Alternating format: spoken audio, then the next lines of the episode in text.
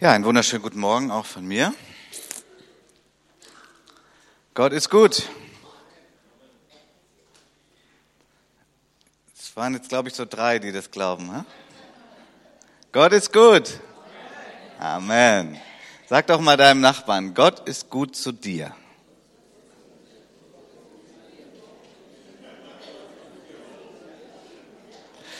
Gott meint das persönlich. Der meint das wirklich persönlich. Und manchmal brauchen wir die Ermutigung in unserem Herzen, dass das wirklich auch uns gilt. Gottes Gaben zum Bau seiner Gemeinde, das sind Geschenke Christi, der das Haupt der Gemeinde ist und der Herrscher der Welt. Ich möchte eine kleine neue Predigtreihe starten, wo es um die Gaben, um die Geistesgaben, um die Gaben Gottes geht, wie er seine Gemeinde aufbaut. Und ich möchte heute mit einem Text beginnen aus dem Epheserbrief, Epheser 4, Verse 7 bis 12. Ah, klappt.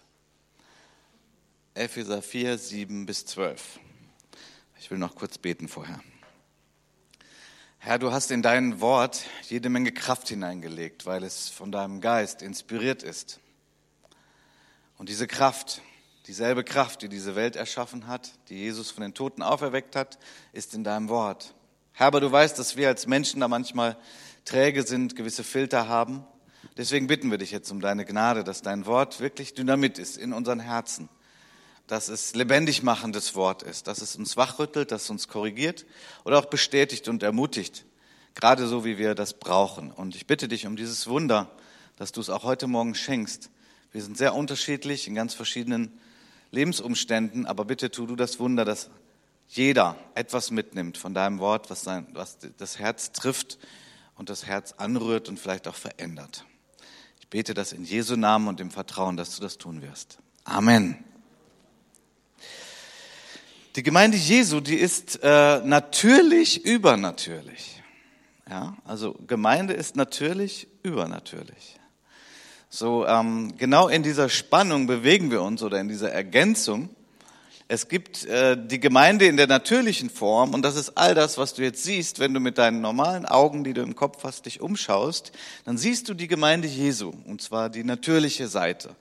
Ja, du siehst äh, die Geschwister und Gäste, die hier sind, wie sie aussehen. Du siehst dieses Gebäude und all das ist Gemeinde und das braucht Gemeinde. Gemeinde ist nicht einfach virtuell oder fiktiv oder nur in so in einem abgespaceden Raum. Aber gleichzeitig ist die Gemeinde Jesu total übernatürlich. Ja, so dein, dein Nachbar, so er denn Christ ist, ist eine neue Identität in Christus. Ja, wir sind wiedergeboren aus dem Geist Gottes. Wir sind nicht einfach die Personen, die wir jetzt sehen können. Wir sind mehr als das. Unsere Namen stehen im Buch des Lebens. Christus wird wiederkommen. Ist auch sehr übernatürlich, was dann aber auch natürlich wahrnehmbar wird. Aber du bist mehr als das, was du im Natürlichen bist. Ich möchte uns alle ein bisschen aufwecken, ein bisschen wachrufen, weil wenn es um die Gaben des Geistes geht, dann geht es darum, dass Christus seine Gemeinde liebt, ausstattet auch mit übernatürlichen Gaben und dadurch seine Gemeinde gebaut wird, dass sie wächst und dass sie Christus verherrlicht und dass sie ihren Auftrag erfüllen kann in dieser Welt, in dieser Generation. Dazu brauchen wir die übernatürliche Gegenwart Christi. Wir brauchen seine übernatürlichen Gaben und all das wirkt zusammen, damit die Gemeinde dahin wächst, wozu sie eigentlich geschaffen ist und wozu sie gedacht ist. Wenn du dich fragst, ja, ich bin gläubig, aber Gaben weiß ich gar nicht, ob ich die habe für den Aufbau der Gemeinde. Wir haben ja einen Pastor und wir haben Ältesten, die haben Gaben, die können da vorne stehen, die können predigen, die können für Kranke beten. Gut, dass wir Leute haben, die Gaben haben. Aber ich möchte mit dieser kleinen Predigtreihe uns alle nochmal aufwecken und jedem der wiedergeboren ist aus dem Geist Gottes, zusprechen, du bist begabt von Gott und du bist auch übernatürlich begabt von Gott. Und wenn die Liebe, die Christus für dich hat und das dein Herz getroffen hat, und das ist ja im Regelfall der Fall, wenn wir dann auch überhaupt Christen geworden sind, dann ist es eigentlich eine natürliche Reaktion, dass wir sagen, wir wollen Gott dienen mit den Gaben, die er uns gegeben hat. Wir wollen unseren Beitrag leisten, damit diese Gemeinde wächst. Ich möchte mal ein bisschen böse sagen, niemand von uns, der gläubig ist, ist dazu berufen, Sonntag für Sonntag einen Stuhl hier zu wärmen und dann wieder nach Hause zu gehen und vielleicht zu sagen, ja, die Predigt war gut heute, ja, das war so eine 2 plus und manchmal, nee, das war nicht so gut, hm, war heute nicht so gut drauf, der Prediger. So, das ist nicht, was Christus sich ausgedacht hat, als er dich lebendig gemacht hat, als er dich wiedergeboren hat. Er hat gesagt, du bist berufen, ein Spieler zu sein auf dem Spielfeld. Ja, wir sind jetzt in Zeiten der Europameisterschaft und ähm, ich muss sagen, ich, ich finde Fußball ja auch interessant, aber ich finde Gemeinde tausendmal besser. Unter anderem aus diesem Grund, dass beim Fußball 22 Leute auf dem Spielfeld sind, plus noch Schiri und so und der Trainer, der so ein bisschen Einfluss nehmen kann. Aber da sitzen dann 40.000, 50.000, 80.000 auf den Rängen. Ihre einzigste Aufgabe ist da zu sein und irgendwie zu klatschen und äh, zu jubeln und sich an dem zu freuen, was auf dem Spielfeld passiert. Das ist ja okay mal so als Entspannung zwischendurch. Aber Gemeinde Jesu ist überhaupt nicht so. Gemeinde Jesu bedeutet, jedes Mitglied ist auf dem Spielfeld. Jeder ist gefragt, sich mit seinen Gaben einzubringen. Dazu muss man natürlich wissen, was sind denn meine Gaben? Und ich denke, einige aus unserer Gemeinde wissen das schon, aber ich denke auch noch nicht alle. Und das soll mit auch ein Element dieser Predigtreihe sein, dass wir nochmal erinnert werden oder ganz frisch entdecken, was hat Gott mir gegeben. Ein äh, deutscher Sportsender hatte vor Jahren so ein Motto rausgegeben, womit sie Werbung gemacht haben. Das hieß, mittendrin statt nur dabei. Und das ist, das ist genau, was Gemeinde Jesu ist. Gemeinde Jesu heißt, sei mittendrin und nicht nur dabei. Ich erwarte mir von dieser Predigtreihe, dass Gott spricht, dass er Dinge aufweckt oder auch ganz neu spricht und dass unsere Gemeinde dadurch stärker werden wird und mehr Einfluss nehmen wird im Sinne Jesu zur Rettung von Menschen, dadurch, dass noch mehr entdecken, ich bin von Gott begabt ich bin gar kein, gar kein Theologe und kein Pastor, aber Gott hat mich begabt, ja wirklich? Und dass du die Freude machst, diese Gaben auszupacken, anzuwenden, darin zu wachsen, denn das ist das Geheimnis von Gemeinde Jesu. Bist du dabei? Bist du dazu bereit? Das heißt beim Epheserbrief, wach auf, der du schläfst und steh auf von den Toten denke ich manchmal, war ganz schön frech von dir, Paulus, also schon. Aber das gibt es und wir brauchen auch einander. Es gibt so in dieser Welt so eine geistliche Trägheit, so eine Schwerkraft. Ja, ich muss da manchmal dran denken, wenn Jesus sagt, schüttelt den Staub von euren Füßen. Gut, da ging es auch um Ablehnung und irgendwie auch um Sünde. Aber ich finde, wir brauchen immer wieder das erweckt werden. Wir brauchen das einfach, weil wir als Menschen so eine gewisse Trägheit haben. Heute finde ich, ist das auch noch mal besonders stark durch dieses schwüle Wetter. Ähm, Gott ist ja gnädig mit uns. Aber wir brauchen auch mal die Bruder, den Bruder, die Schwester, die sagen, hey, komm, deine Berufung ist nicht nur sonntags da zu sitzen, ein nettes Gesicht zu zeigen, sondern du bist berufen, Gemeinde Jesu mitzubauen. Du bist begabt von Gott. Das ist das Ziel. Und wir wollen jetzt diesen Text hier lesen, Epheser 4 ab Vers 7. Jedem, ich habe es nochmal rot markiert, weil immer wieder trifft man auf Christen, die sagen, Nein, ich, hab, ich bin nicht begabt von Gott. Nein, also ich werde ab und zu was spenden und, und, und nett sein und so, aber nein, nein, also begabt sind andere. Ich will da nicht so hochmütig denken, ich will da nicht so groß denken von mir. Ähm, das ist aber falsche Demut. Nehmen wir die Schrift ernst, hier heißt es jedem. Äh, wer ist gemeint? Jeder. Okay. Gehörst du dazu? jedem Einzelnen von uns aber ist die Gnade gegeben nach dem Maß der Gabe des Christus. Darum heißt es, er ist emporgestiegen zur Höhe, er hat Gefangene weggeführt und den Menschen Gaben gegeben. Ein Zitat aus dem Alten Testament. Das Wort aber, er ist hinaufgestiegen, was bedeutet es anderes, als dass er auch zuvor hinabgestiegen ist zu den Niederungen der Erde. Der hinabgestiegen ist, ist derselbe, der auch hinaufgestiegen ist über alle Himmel, damit er alles erfülle. Vers 11. Und er hat etliche als Apostel gegeben, etliche als Propheten, etliche als Evangelisten, etliche als Hirten und Lehrer zur Zurüstung der Heiligen für das Werk des Dienstes, für die Erbauung des Leibes des Christus. Es wird uns also hier ein großer Horizont eröffnet. Die Gemeinde Jesu, die durch Christus überhaupt erst entstanden ist, wir haben gerade schon gehört, Pfingsten, der Heilige Geist kam und hat die Gemeinde gestartet, geboren. Und die Grundlage, dass das überhaupt passieren konnte, war, dass Christus erstmal hinabgestiegen ist. Also wer Lust hat, da nachher beim Kaffee mal drüber zu diskutieren, das sind sehr tiefe, interessante Worte. Und da gibt es auch verschiedenste Auslegungen darüber, die alle interessant sind.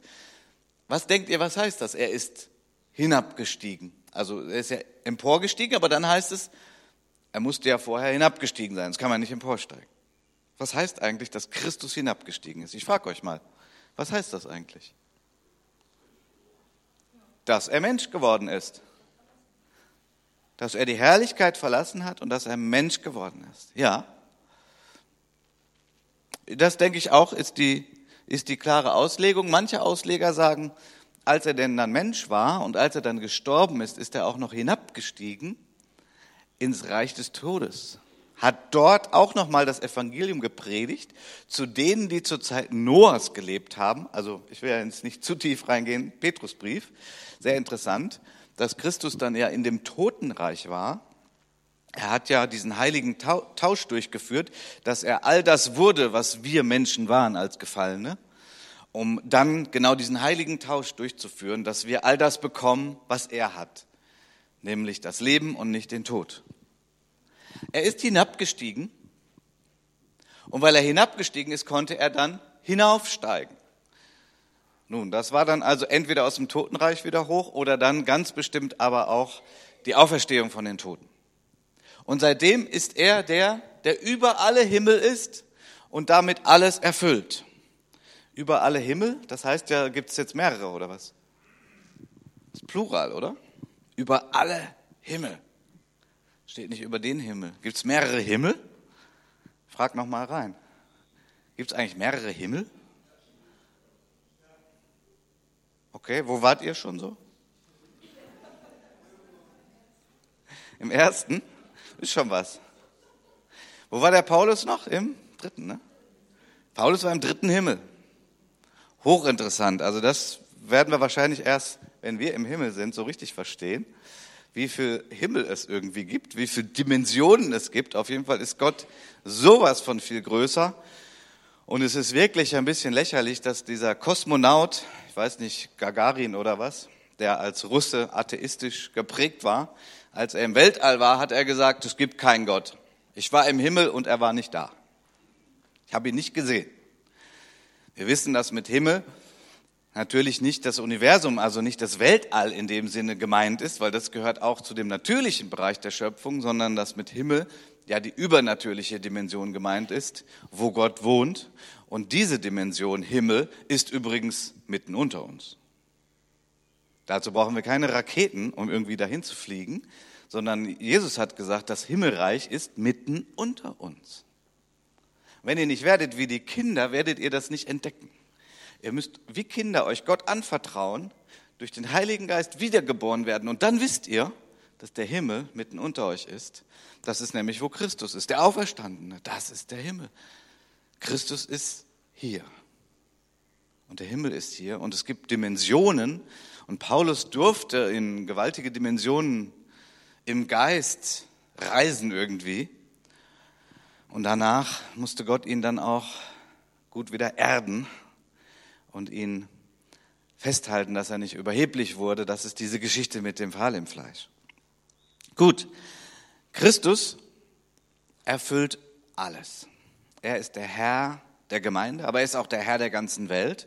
Der Unterschied ist, dass die Gemeinde aus den Menschen besteht, die ihn schon als Herrn anerkennen. Hier in unserer Gemeinde sagen wir, der Chef ist nicht der Carsten. Nicht der Andreas, nicht der Winot. Sorry, Matthias, du auch nicht. Auch nicht der Vorstand. Der Chef hier, der Boss, das Haupt ist Christus. Er ist der Herr. Nach ihm richten wir uns. Und der Herr der ganzen Welt ist er auch schon. Das Problem ist nur, dass es ziemlich viele gibt, die das noch nicht erkannt haben und von daher ihn auch nicht anerkennen. Deswegen ist die Welt noch so durcheinander. Aber er kommt wieder und dann wird es auch Realität, dann wird es klar sein, dass er der Herr über alle ist. Das hat er schon erworben. Wir hatten ja diese Erde leider verloren. Wir Menschen, sage ich mal im Allgemeinen, durch die Übertretung Adam und Eva wurde die Erde verloren und der Gott dieser Welt, Satan, wurde der Herr dieser Welt. Und der hat schon verloren am Kreuz, aber leider wissen es noch nicht alle. Deswegen kann er mit seinen Lügen immer weitermachen, kann diese Erde immer noch weiter zerstören. Wir als Christen wissen, Christus hat gewonnen und wenn er wiederkommt, dann ist Feierabend mit dem Bösen. Und deswegen ist es ja auch gut, dass du dich auf die richtige Seite stellst. Manche sagen, die Christen, die sind so altmodisch. Und da verwechseln die Menschen einiges. Wir sind in gewissem Sinne altmodisch, aber jetzt im positiven Sinne, weil wir nämlich die Werte, das, was Gott wichtig ist, die Gebote immer noch lieben und achten und danach leben. Das nennen manche Menschen altmodisch. Aber wisst ihr, dass wir als Christen die modernsten Menschen sind überhaupt? Denn wir sind schon in diesem Zustand, den eigentlich jeder erstreben sollte, dass wenn Christus wiederkommt, wir auf der richtigen Seite stehen. Himmel und Erde werden vergehen, aber seine Worte nicht. Das wird bleiben. Sein Reich wird bleiben. Alles andere wird erschüttert, damit das Unerschütterliche offenbar werden wird. Hebräerbrief. So wenn du verbunden bist mit Christus, wiedergeboren aus seinem Geist, dann bist du top modern. Denn die Zeiten, die kommen werden mit Christus, das sind die, die zählen. Und da wirst du dazugehören, wenn du an Christus bleibst. Jedem sind Gaben gegeben. Jedem Gläubigen wiedergeboren aus seinem Geist. Wofür bekommen wir diese Gaben? Ja, damit wir dann hier vorne stehen können und andere Leute beeindrucken. Schaut mal, wie gut ich predigen kann. Nein, das war natürlich eine Übertreibung und eine Verdrehung. Die Gaben des Geistes sind gegeben, damit die Heiligen, sprich die Gemeindemitglieder, die Gläubigen, zugerüstet werden. Wofür? Für das Werk des Dienstes, also für ihren Dienst wiederum zugerüstet werden. Und wenn das geschieht und sie auch aktiv werden, dann wird der Leib des Christus erbaut, aufgebaut, wie ein Gebäude aufgebaut. Die Frage ist, bist du bereit, zu entdecken, was deine Gaben sind? Oder wenn du das schon weißt, die Frage ist, bist du bereit, dich als lebendigen Stein einbauen zu lassen in das Haus Gottes, um deinen Beitrag zu bringen, damit die Gemeinde wächst? Diese Frage musst du natürlich für dich selbst beantworten. Und da musst du dein Gewissen überprüfen und Gott bitten, dass er dir das zeigt und dass er dich auch korrigiert, wenn du dich zurückgezogen hast. Wir alle wissen auch aus diesem Gleichnis von Jesus, wo er in diesem Gleichnis erzählt, dass jemand Talente verteilt hat. Auch das können wir als Begabungen jetzt hier mal übertragen. Und dass es da jemanden gab, der sagte, oh, ich habe ein Talent bekommen, aber irgendwie glaube ich, dass mein Herr, sprich Gott, irgendwie sehr streng ist. Und da werde ich mal auf Nummer sicher gehen. Ich werde meine Begabung, die ich habe, die werde ich mal schön einbuddeln, so gut aufheben, und wenn mein Herr wiederkommt und er Rechenschaft von mir fordert, werde ich sagen, hier, ich habe es nicht verloren, hier ist das eine. Und die Bibelleser unter uns wissen, dass Jesus das scharf verurteilt hat. Dass er gesagt hat, die Gaben, die du bekommen hast, sind nicht dazu da, dass du sie bewahrst. Die Gaben, die du bekommen hast, sind dazu da, dass du sie anwendest und dadurch sogar das Reich Gottes multipliziert wird sich ausweitet, geheimnisvoll sich ausbreitet. Das ist der Plan von Jesus. Und das ist vielleicht heute auch eine Ermahnung an manche unter uns, die denken, oh, ich bin ganz treu. Das ist oft unsere Definition von Treue, ist oft, ja, ich hab's nicht verloren. Ich, ich hab's noch. Du hast mir was anvertraut, ja? Hast mir irgendwie meinen mein Schlüssel, deinen äh, Autoschlüssel anvertraut und hier hast du deinen Schlüssel wieder. Ich war ganz treu. Das ist oft unsere Definition. Die Definition von Jesus ist, bringe ein, was du hast, und sieh, wie übernatürlich sich die Sache vermehrt. Und dann bekommen die Leute das, das Urteil von Gott und sagen, hey, du warst treu, du guter und treuer Knecht, komm in die Freude deines Herrn. Aber zu dem, der das eine verbuddelt hat, sagt er, du böser Knecht, du hast es nicht eingebracht. So auch damit möchte ich vielleicht einige von uns heute korrigieren, ermahnen, wachrütteln, sagen, suche den Herrn. Es sind nicht meine Gedanken, das ist jetzt Wort Gottes, ziemlich pur. Und schau mal, wozu du berufen bist. Und ich sage dir, vielleicht hast du ja eine schlechte Erfahrung gesammelt oder was auch immer dich abhält, deine Gaben einzubringen in der Gemeinde Jesu. Ich kann das mit Kühnheit so sagen, weil ich weiß, es macht unglaublich glücklich. Manchmal müssen wir so eine Scham überwinden. Ja, manchmal denken wir, oh, dann, ich will da nicht so gesehen werden, ich will mich nicht aufdrängen. Wir haben lauter Argumente von falscher Demut, warum wir uns zurückhalten. Aber dann bekommen wir am Ende dieses böse Urteil. Das wollen wir doch nicht, oder? Lasst uns uns einbringen. Und Gemeinde Jesu, was so genial an der Gemeinde Jesu ist, auch so total übernatürlich und anders als die Welt ist, du musst doch nicht super gut sein, um mitarbeiten zu können. Du musst dich doch nicht qualifizieren. Guck mal bei der Europameisterschaft wieder. Ja, wer sind denn die elf, die spielen? Ja, die Besten. Gut, nicht immer. Es gibt auch Trainer, die nicht immer die Besten auswählen. Das ist ein anderes Thema. Aber im Großen und Ganzen ist das natürlich die Richtung. Nur die Besten kommen aufs Spielfeld. Gemeinde Jesu ist total anders. Es gibt eigentlich nur eine Voraussetzung, dass du mitarbeiten kannst in der Gemeinde und das ist die Bereitschaft. Wenn jemand zu mir kommt und sagt, Carsten, ich möchte in der Gemeinde hier mitarbeiten, aber ich kann das noch nicht so gut, dann sage ich, das ist nicht das Problem. Wenn du das noch nicht gut kannst, ist überhaupt kein Problem, weil wir sind alle hier welche, die noch lernen. Wir sind alle dabei, uns zu entwickeln. Aber das größte Problem ist, sind die, die sagen, die sich so kleinreden und sich gar nicht einbringen und, nicht bereit sind mitzuarbeiten. Ja, da kannst du nichts machen glaube, Reinhard Bonke hat mal gesagt, ja, der Geist Gottes, der kann Tote auferwecken, aber nicht die Trägen von der Couch runterbringen. Da muss man sich halt selbst für entscheiden. Gott tut den Leuten keine Gewalt. Er ermutigt sie, er bittet sie. Aber wer sagt, nein, ich kann das nicht, ich will das nicht, äh, nein, das ist unangenehm. Wenn du auf deiner Couch liegen bleibst, bleibst du da liegen. Aber ich sage dir, wenn du dann, dann wirst du wie durchs Feuer gerettet sein, sagt der Paulus am Ende. Ja, ich gehe nicht davon aus, dass man dadurch seine Errettung verliert, aber du wirst wie durchs Feuer gerettet sein und dann wirst du weinen, wie die Offenbarung sagt. Der Herr wird die Tränen abwischen und das sind auch Tränen, die dann fließen werden.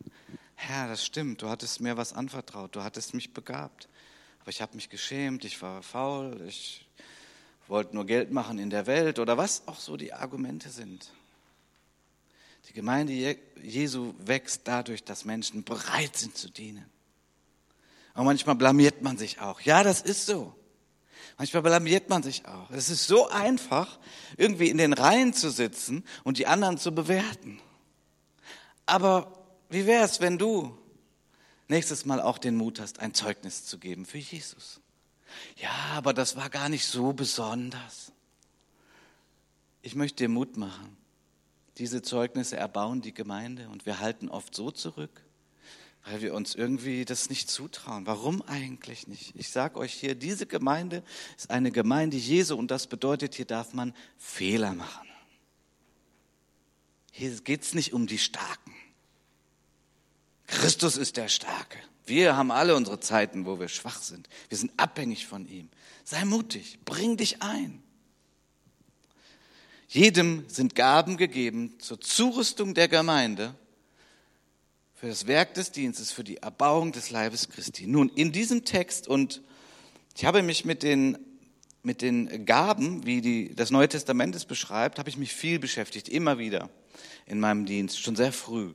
Das Thema hat mich immer gereizt weil ich weiß, dass die Gemeinde Jesu dadurch wächst, dass Menschen mit ihren Gaben dienen. Nun, es gibt, das Neue Testament ist ja nun nicht geschrieben so wie ein dogmatisches Handbuch, ja, sodass du sagen kannst, okay, jetzt schlage ich Kapitel 9 auf, die Gaben des Geistes, dann ist irgendwie eine Liste und noch ein bisschen Text da drum herum, sondern das Neue Testament, wie auch das Alte, ist ja geschrieben worden von Menschen in ihrer Situation. Der Epheserbrief war ja ein konkreter Brief von Paulus an eine konkrete Gemeinde. Und so finden wir die Gaben des Geistes für den Aufbau der Gemeinde an ganz verschiedenen Stellen im Neuen Testament. Und für uns heute ist es dann irgendwo wichtig, dass wir die Fülle dessen kennen, dass wir das Ganze ein bisschen sortieren, kategorisieren. Und das ist die Kunst. Nun, ich möchte es mal so reinwerfen jetzt. Im Großen und Ganzen, das ist so eine Annäherung an, an die Wahrheit, an die Wirklichkeit. Im Großen und Ganzen gibt es drei Arten von Gaben für den Bau der Gemeinde. Es gibt die sogenannten Dienstgaben, es gibt die sogenannten Motivationsgaben und es gibt die sogenannten Offenbarungsgaben. Das werde ich im Laufe der Zeit, nicht heute alles, in dieser Predigtreihe entfalten, weil uns das hilft, die Gaben für uns zu entdecken oder neu aufgefrischt zu werden und damit dann auch mitzuarbeiten an einer Stelle, wo die Sache rund ist. Das ist nämlich das Herrliche an den Begabungen von Gott, Früher gab es so unter den Christen manchmal so diese Einstellung, wenn das besonders schwer und hart ist, so dann ist das bestimmt der Wille Gottes. Und so haben manche Christen über einen langen Zeitraum an einer Stelle mitgearbeitet, wo sie immer eigentlich da gar keine Lust zu hatten. Aber sie haben mir gesagt, ich bin treu und ich werde das durchziehen und ich mache das. Ich glaube, das hat mit einer Verkennung der Gaben zu tun. Denn wer seine Gaben entdeckt und mit seiner Gabe dann mitarbeitet in der Gemeinde, wird feststellen, es gibt auch mal Zeiten, wo ich durchhalten muss und wo es mal einen Kampf gibt, natürlich. Aber im Allgemeinen merke ich dann, ja, Gott hat mich damit begabt und dann macht mir das eigentlich auch Freude. Und so darf das auch sein. Und so ist das auch gedacht. Die Dienstgaben, die Motivationsgaben und die Offenbarungsgaben. So, was ist damit gemeint? Unser Text hier heute, Epheser 4 ab Vers 11, da sind die sogenannten Dienstgaben. Das Wort ist ein bisschen verwirrend, aber ein besseres habe ich dafür nicht, denn damit sind eigentlich nicht Einzelbegabungen gemeint, sondern Menschen, die von Gott berufen sind zu einem Dienst im Leib Christi. Wir nennen das auch den fünffältigen Dienst. Das ist, was uns hier beschrieben wird. Apostel, Propheten, Evangelisten, Nummer vier Hirten, Nummer fünf Lehrer.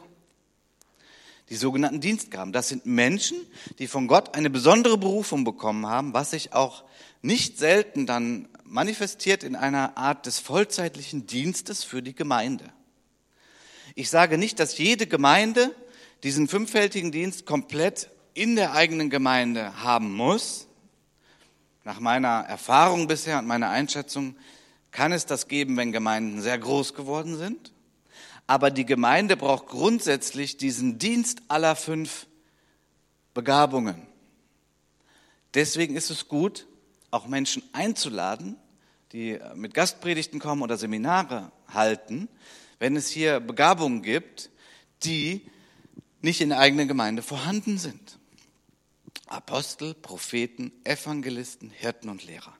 Nun, was ist bei uns das Vertrauteste? Was ist das, was wir eigentlich gut kennen? Und wo wir oft denken, na, wenn wir das haben, dann haben wir ja alles. Das ist der Hirte. In, in Latein heißt das Pastor. Ist doch Latein, oder ist Griechisch?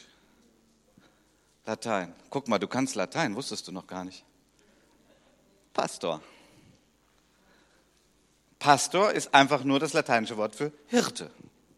Ein Hirte hat Schafe. Das ist der, der sich um die Gemeinde kümmert. Ja, der da irgendwie so drumherum flitzt und seinen Schäferhund hat. Nee, haben wir nicht. Guckt, dass die Gemeinde immer wieder auf frische grüne Wiesen kommt, wo sie grasen kann, wo sie ernährt wird, frisches Wasser, dass die in Einheit ist, dass nicht einer abhaut und wenn doch, dann holt man ihn wieder. So, nachgehen, betreuen, seelsorgerlich, pastoral nennt man das auch, das Ganze. Das ist die Aufgabe der Ältesten in der Gemeinde. Der Pastor. Dann gibt es den Lehrer. Das kennen wir auch meist noch ganz gut. Das sind eben die Menschen, die eine Gabe haben zu lehren in der Gemeinde. Oft ist es auch beim Pastor dabei. Es gibt übrigens manche, die sagen, das ist ja gar nicht der fünffältige Dienst, das ist ja der vierfältige Dienst. Weil da ist ja ein Und. Hirten und Lehrer. Also die Hirten, das sind doch immer Lehrer und die Lehrer sind doch immer Hirten. Das ist auch eine weit verbreitete Auslegung. Wir können das nicht wasserfest hier irgendwie beweisen. Es ist keine mathematische Gleichung. Das Wort und, was da steht, kann Kann beides bedeuten. Kann bedeuten, es ist noch eine fünfte Art oder es gehört zur vierten dazu. Nun, in der Praxis ist es aber auch nicht so entscheidend. Nun lesen wir aber, dass es wir auch Evangelisten haben und brauchen, Propheten und Apostel. Ich denke, wir haben unter anderem deswegen auch eine gewisse Schwäche in Deutschland im Leib Christi und in der westlichen Kultur, weil wir das irgendwie ausgeblendet haben. Im Grunde genommen jetzt mal eine ganz steile These ist, dass Leute, die von Gott eine Berufung zum vollzeitlichen Dienst bekommen, sich dann ausbilden lassen, zum Beispiel in Beröa, auf unserer Bibelschule, dass man eigentlich am Anfang beten müsste, vielleicht noch ein paar Persönlichkeitstests machen und so weiter und schauen, sag mal, was ist denn der Schwerpunkt deiner Berufung? Weil alle, die da hingehen, die kriegen am Ende einen Ausweis. Was steht auf dem Ausweis? Pastor. Da steht immer Pastor drauf, weil das ist eine in Deutschland offiziell anerkannte Berufsbezeichnung. Warum steht eigentlich nicht bei manchen Apostel drauf? Oder Evangelist? Prophet? Lehrer? Ja, wir müssen schmunzeln, weil das so komisch klingt. Ich glaube, dass das für uns so komisch wirkt, weil wir noch nicht komplett in diese Dimension angekommen sind, was Gott eigentlich gedacht hat für seine Gemeinde. Lest doch mal Apostelgeschichte. Da gab es Apostel. Die hießen nicht alle Pastor. Die hatten nicht alle Titel Pastor. Die waren Apostel, die waren Propheten, Evangelisten, Hirten und Lehrer. Und für eine Gemeinde, die wirklich durchbricht in Erweckung, in die Fülle der Begabung von Gott, brauchen wir das. Nun sage ich nicht, ja, jetzt muss man irgendwie rumlaufen und sagen, ja, übrigens, ich bin Apostel. Ja, das ist schon immer so eine Sache, deswegen scheuen wir das auch. Da, da, da schämt man sich fast. Nein, ich will nicht. Aber was so mittlerweile so einigermaßen geht, ist, dass man sagt, ich bin in einem apostolischen Dienst oder Teil eines apostolischen Teams. Also ich möchte uns an der Stelle noch mal ein bisschen, da habe ich echt eine Leidenschaft und uns ein bisschen wachrufen. Denn ähm, in unserem Land haben wir eine andere große Schwäche in den Gemeinden. Die meisten Gemeinden genügen sich selbst. Und das ist unser ganz normales Denken. Ich gehöre zu einer Gemeinde, wir sind eine Gemeinde, ja, wir evangelisieren auch, sonst kümmern wir uns schön um uns und so. Dieses Denken ist deswegen so verbreitet, weil die Apostel nicht zum Zuge kommen. Weil die entweder sich gar nicht trauen zu sagen, ich habe von Gott eine Salbung für den apostolischen Dienst. Oder weil man die gar nicht haben will, weil es auch unbequem ist. Ich sage euch, Apostel sind unbequem. Was zeichnet denn einen Apostel aus? Und ich meine jetzt mal nicht die Apostel, es gibt eine Definition in der Bibel, dass die Apostel die sind, die Augenzeugen von Jesus waren. Ja, das stimmt. Die nennt man Apostel das sind dann wirklich nur wenige. Der Paulus kam als unzeitige Geburt noch dazu, zu diesem Apostelkategorie. Aber hier der Epheserbrief ist ja viel später geschrieben und der meint Apostel im Sinne des Wortes. Was heißt denn Apostel? Wir machen heute richtig hier alte Sprachen. Ausgesandter, genau. Apostel heißt ein Gesandter. Apostel ist ein Gesandter. Ich glaube, dass wir manche unserer Missionare als Missionare bezeichnen. Eigentlich sind es Apostel. Denn das sind Menschen, wo die in der Gemeinde verwurzelt sind, die sich in die Gemeinde eingebracht haben, die in der Gemeinde dienen. Und Gott spricht zu ihren Herzen, salbt sie mit dem Geist und die Gemeinde erkennt es an und sie sagen, ich muss raus, ich muss dorthin. Gott hat mich gesandt. Ich habe einen Mazedonier im Traum gesehen. Er hat gesagt, komm herüber und hilf mir. Und dann werden Menschen ausgesandt in eine ganz andere Gegend, wo es noch keine Gemeinde gibt und sie gründen dort Gemeinde. Das ist der apostolische Dienst. Und das ist eigentlich vom Neuen Testament her normal, Standard. Aber wir haben das unter anderem durch diese Bezeichnungen, weil wir uns nicht trauen, das zu sagen, ist das bei uns irgendwie runtergefallen? Ist es irgendwie was ganz Besonderes, was Außergewöhnliches? Boah, ihr habt einen Missionar und ihr habt den ausgesandt. Wow, das ist ja mal was ganz Besonderes. Gott hat sich das anders gedacht. Eigentlich ist es normal. Nun ist es so, dass wir bei Missionaren meist denken, ja, wir, das Land der Reformation, lasst uns mal Missionare aussenden nach Afrika. Die ganzen vielen armen Menschen, die das Evangelium noch nie gehört haben. So war das früher.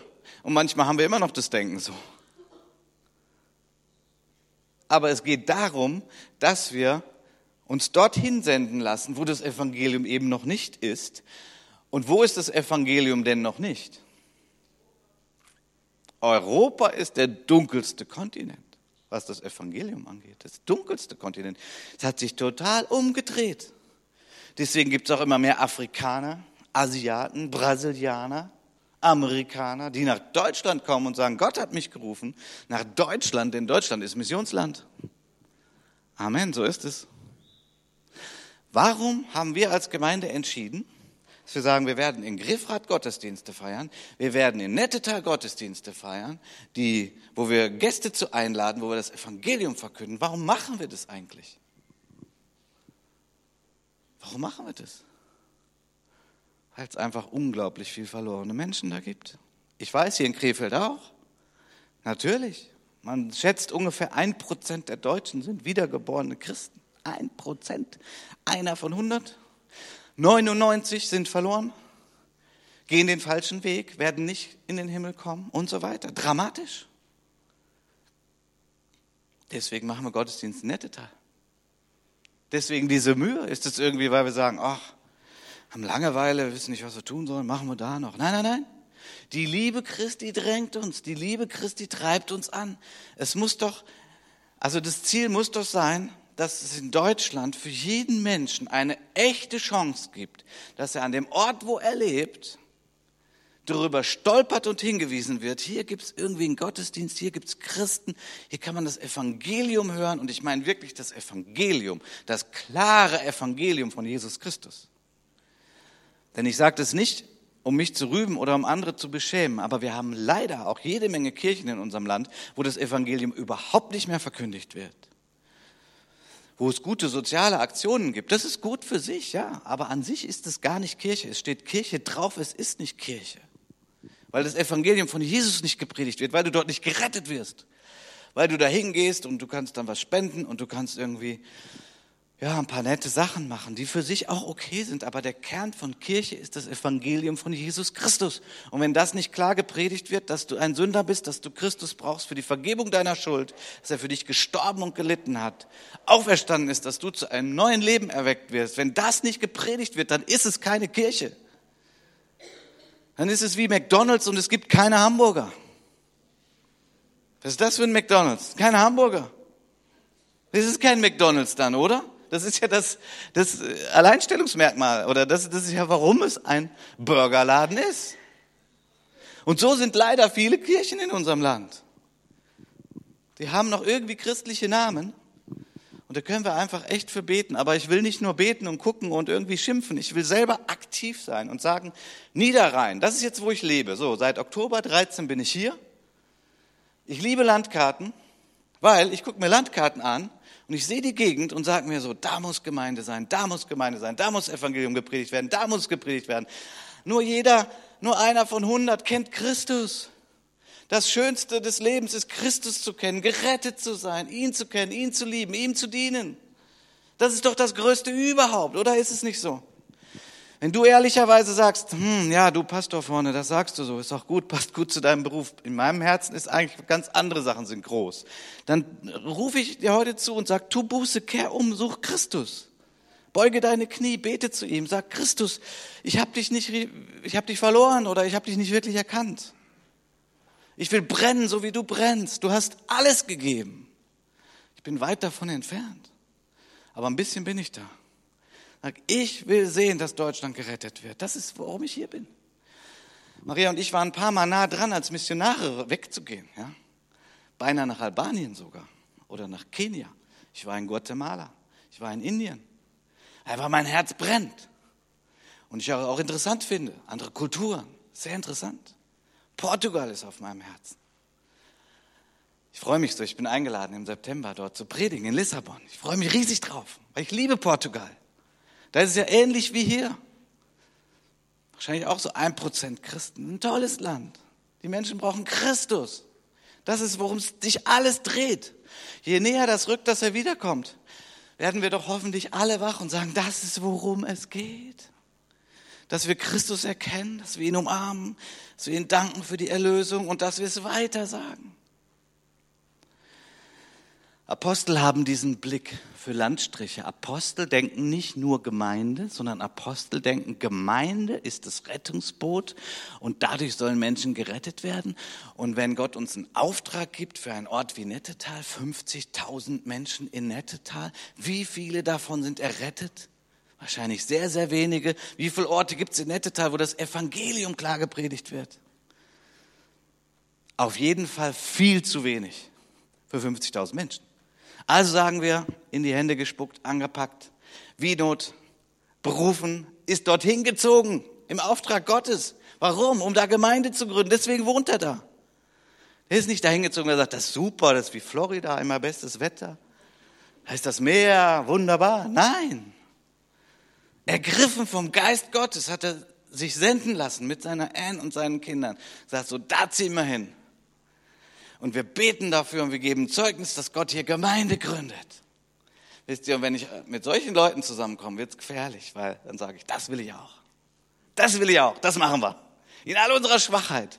Wir haben kein Geld, ja, wir sind nicht besonders toll, haben alles nicht. Aber was wir haben, ist Leidenschaft für Jesus. Und da machen wir das. Und Gott, wir brauchen die Hilfe Gottes, das wissen wir schon vorher. Das brauchen wir die ganze Zeit brauchen wir die Hilfe Gottes. Ohne die Hilfe Gottes geht gar nichts.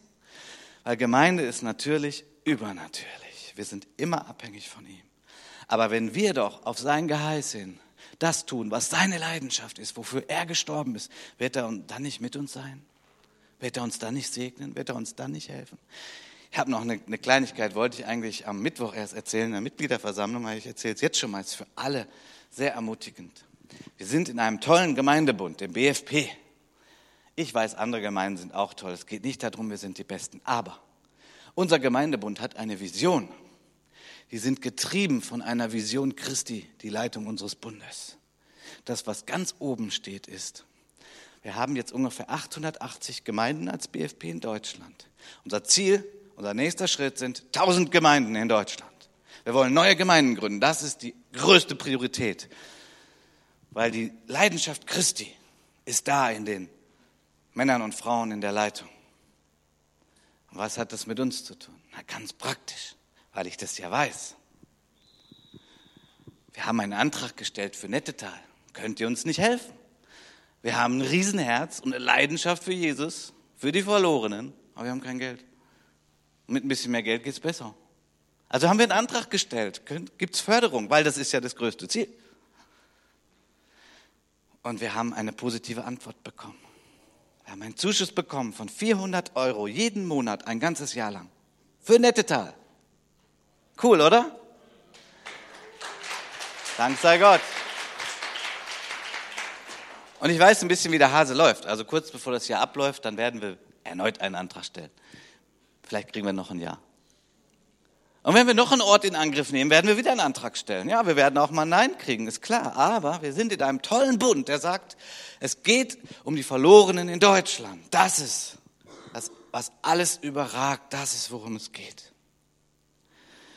Und deswegen bin ich froh, dass wir apostolische Menschen in der Leitung unseres Bundes haben. Friedhelm Holthüß, einigen vielleicht von euch bekannt, auch Johannes Justus, unser Präses, viele andere im, in unserem Vorstand, in unserer Bundesleitung brennen für die Verlorenen und haben sich alle dahinter gestellt und beten dafür. Das ist sehr ermutigend. Wir brauchen also den Dienst von Evangelisten. Was denkt ihr denn, was der Wienot ist? Ich glaube, der Wienot ist ein Evangelist, oder? Vielleicht auch Apostel. Ja, das ist ja auch nicht einmal so in Stein gemeißelt, sondern wir sind ja mit Gott unterwegs und ja, es gab zum Beispiel Diakone in der Apostelgeschichte, die waren einfach dienstbereit. Wer hilft mit, dass die Witwen, die schlecht versorgt wurden, dass da richtig gut verteilt wird, dass Essen an den Tischen verteilt wird? Und da haben sich einige bereit erklärt. Und einige von denen, die einfach dienstbereit waren in der Gemeinde Jesu, an dem Punkt, wo einfach jetzt die Not war, die hat Gott berufen und ich sag mal befördert zu Evangelisten. Philippus und Stephanus. Die hatten dann hier genau diesen Dienst. Und die waren unterwegs. Und Menschen wurden gerettet und Erweckungen wurden angezettelt. Ja, so, wir brauchen eigentlich diesen ganzen Dienst. Mario Warnschaffer wird in einigen Wochen hier bei uns predigen. Er ist Pastor in Bonn. Und bei ihm würde ich auch sagen, das ist ein apostolischer Dienst, was der tut. Also Evangelist sowieso. Der ist so unterwegs und wird von Gott so stark gebraucht, gerade in der muslimischen Welt. Der reist auch in die Länder. Der ist unglaublich mutig. Der, hat, der wurde schon mal gebeten in einer Moschee, wo Moslems waren. Er wurde gebeten, dort zu predigen. Er hat gesagt, aber ihr wisst, ich bin ja ein christlicher Pastor. Ja, du sollst uns das Evangelium von Jesus Christus predigen. Und er hat das gemacht. Mutig voran. Und er hat eine wunderbare internationale Gemeinde in Bonn aufgebaut. Gott durch ihn. Und äh, haben wir gedacht, diesen Einfluss von ihm, den wollen wir auch hier haben. Deswegen wird er in ein paar Wochen hier kommen und hier bei uns predigen. Der vollzeitliche Dienst. Ich sagte schon, also der, die Dienstgaben, der fünffältige Dienst, diese Menschen werden nicht selten berufen zum vollzeitlichen Dienst, was ein Schritt des Glaubens ist. Und diesen Menschen gehören dann auch die Spenden und die Zehnten der Gemeinde. Sie müssen aber Gott vertrauen, ja. Sie sind nicht dazu da, sich auszuruhen auf den Geldern der Gemeinde. Sie vertrauen Gott und die Gemeinde spendet gerne, damit diese Menschen freigesetzt sind, ihren Dienst tun zu können. Und diese Menschen sind von Gott ergriffen, sie fördern die Vision und sie wünschen sich, der ganze fünffältige Dienst wünscht sich, dass, und damit will ich schließen und dann nächstes Mal weitermachen, wünschen sich, dass diese Ziele erreicht werden in der Gemeinde. Das ist, wofür sie da sind. Zurüstung der Heiligen, dass sie ihre Gaben entdecken, mitarbeiten, dass, ich lese jetzt nochmal Vers 13, bis 16. Ich bitte schon mal das Lobpreisteam nach vorn zu kommen, damit wir gleich mit einem Lied auch beenden können. Epheser 4, Vers 13, so geht der Text weiter. Die Heiligen zuzurüsten durch den fünffältigen Dienst, bis alle zur Einheit des Glaubens und der Erkenntnis des Sohnes Gottes gelangen, zur vollkommenen Mannesreife, die Reife aller Mitglieder ist das Ziel, zum Maß der vollen Größe des Christus, damit wir nicht mehr Unmündige sind. Die Mündigkeit jedes Mitglieds ist das Ziel. Und dann wird beschrieben, was Unmündigkeit unter anderem bedeutet, nämlich dass man sehr schnell reinfällt auf schlechte Lehre oder falsche Lehre. Dass wir alle hinwachsen, wahrhaftig in der Liebe zu dem Haupt und das ist Christus, dass wir dann in Einheit, Vers 16, von ihm aus vollbringt der ganze Leib, zusammengefügt und verbunden durch alle Gelenke, die einander Handreichung tun nach dem Maß der Leistungsfähigkeit jedes einzelnen Gliedes, das Wachstum des Leibes zur Auferbauung seiner selbst in Liebe. Gewaltiger paulinischer Satz. Mein, äh, der, der meine Arbeiten in meinem Masterstudium gerade korrigiert hätte, wahrscheinlich Rotstift angesetzt, gesagt, hier, viel zu langer Satz, da muss man mal einen Punkt machen. Aber Paulus hat es so gemacht. Gut, da werden wir uns in Zukunft noch mehr mit beschäftigen im Rahmen dieser Predigtreihe. Ich möchte euch bitten, aufzustehen. Wir wollen gemeinsam beten und dann auch ein Lied singen. Herr Jesus, wir danken dir für unsere Gemeinde und wir danken dir für dein klares Wort, das wie frisches Wasser ist, das uns aufweckt, das uns reinigt, das uns korrigiert und auch ermutigt. Herr, wir wollen im Strom deines Geistes hier sein, aktiv deine Gemeinde mit aufbauen. Und wir danken dir, dass nichts uns zurückhalten kann. Herr, dass du uns hilfst zu überwinden, da wo wir uns irgendwie nicht trauen, wo wir uns schämen. Oder dass du uns auch korrigierst, wo wir falsche Ziele haben, wo wir Karriere machen wollen in dieser Welt und das über alles setzen. Du hast gesagt, dass wir Mitarbeiter deiner Gemeinde sind. So bitte korrigiere uns und bring uns rein. Wir dürfen alle auf dem Spielfeld sein. Wir dürfen alle die Freude erleben, ein Tor zu schießen und zu sehen, wie deine Gemeinde nach vorne geht. Dafür sind wir da. Geist Gottes, hilf uns, dass wir dir gehorsam sind, unseren Platz einnehmen und deinen Willen tun. In Jesu Namen. Amen.